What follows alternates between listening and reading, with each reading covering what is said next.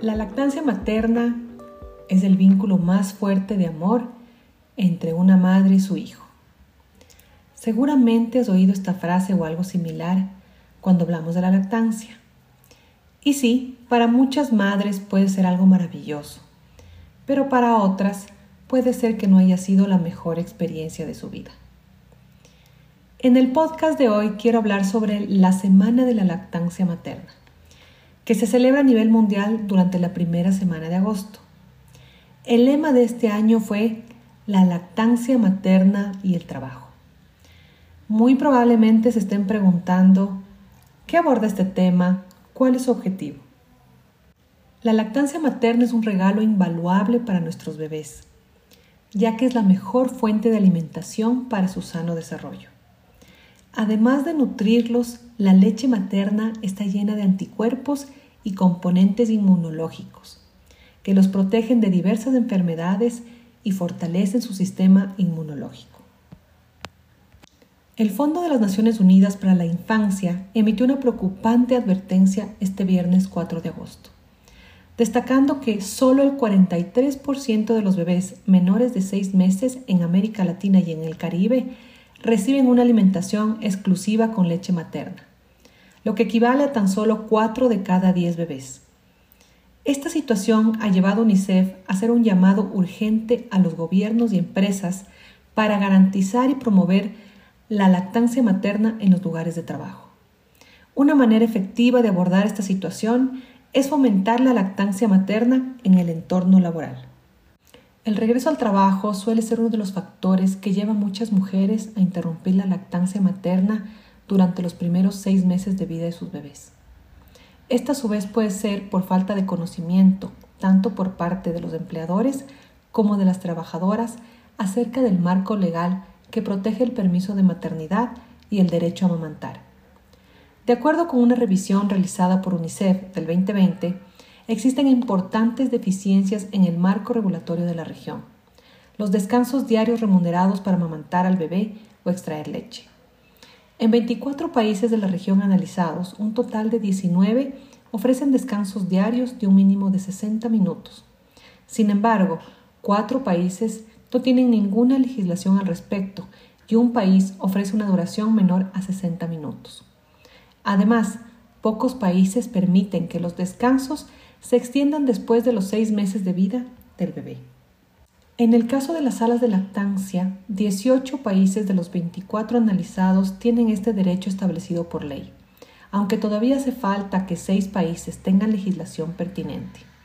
Adicionalmente, en 14 de los 18 países con regulación, solo las empresas con cierto número mínimo de empleados están obligadas a contar con salas de lactancia, excluyendo a un número importante de trabajadoras. Sin embargo, les tengo buenas noticias.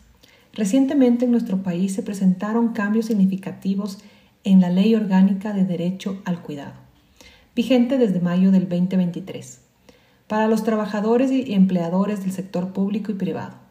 Se busca promover una cultura de cuidado y garantizar el derecho a recibir y brindar cuidados de calidad en todas sus dimensiones, como dar permisos periódicos indispensables para que tanto las madres como los padres puedan asistir a consultas prenatales durante el periodo de gestación, así como atender las necesidades de sus recién nacidos. De acuerdo con la legislación ecuatoriana, las salas deben contar con las condiciones adecuadas para la extracción y conservación de la leche materna, además de garantizar privacidad, disponibilidad de uso, higiene, comodidad y ser de fácil acceso.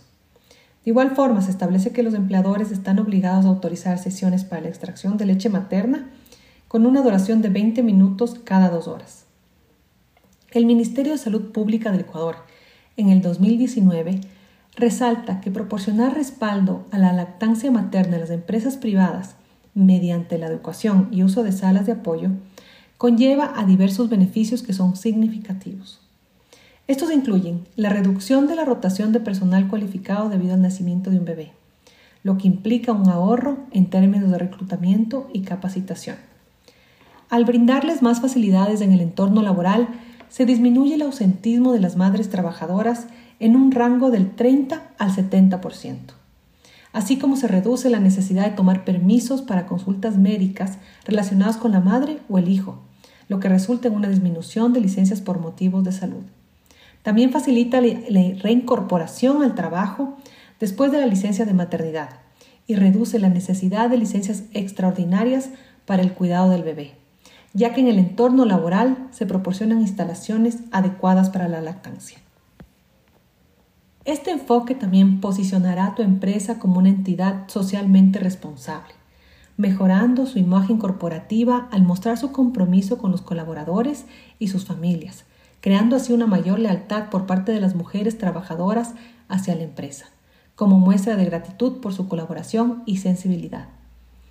Ahora que te he compartido con mayor claridad la situación de la lactancia materna en el trabajo, espero que tú como mujer puedas sentirte mucho más segura y respaldada. Si no eres mujer, pues espero que hayas comprendido la importancia de fomentar la lactancia materna en el entorno laboral, brindando el reconocimiento del valor para la salud y el bienestar de las personas, la promoción de un ambiente laboral más inclusivo y respetuoso para la contribución a una sociedad más saludable y empática. Como inicié diciendo, para muchas mujeres la etapa de la lactancia materna puede ser complicada. Sin embargo, al implementar estas acciones de las que hemos hablado, podemos acompañarlas y apoyarlas en esta etapa tan importante de sus vidas. Así no solo estarás beneficiando a las familias y empresas, sino también construyendo un futuro más sano y equitativo para todos. Juntos creamos un espacio donde cada voz cuenta y cada contribución importa.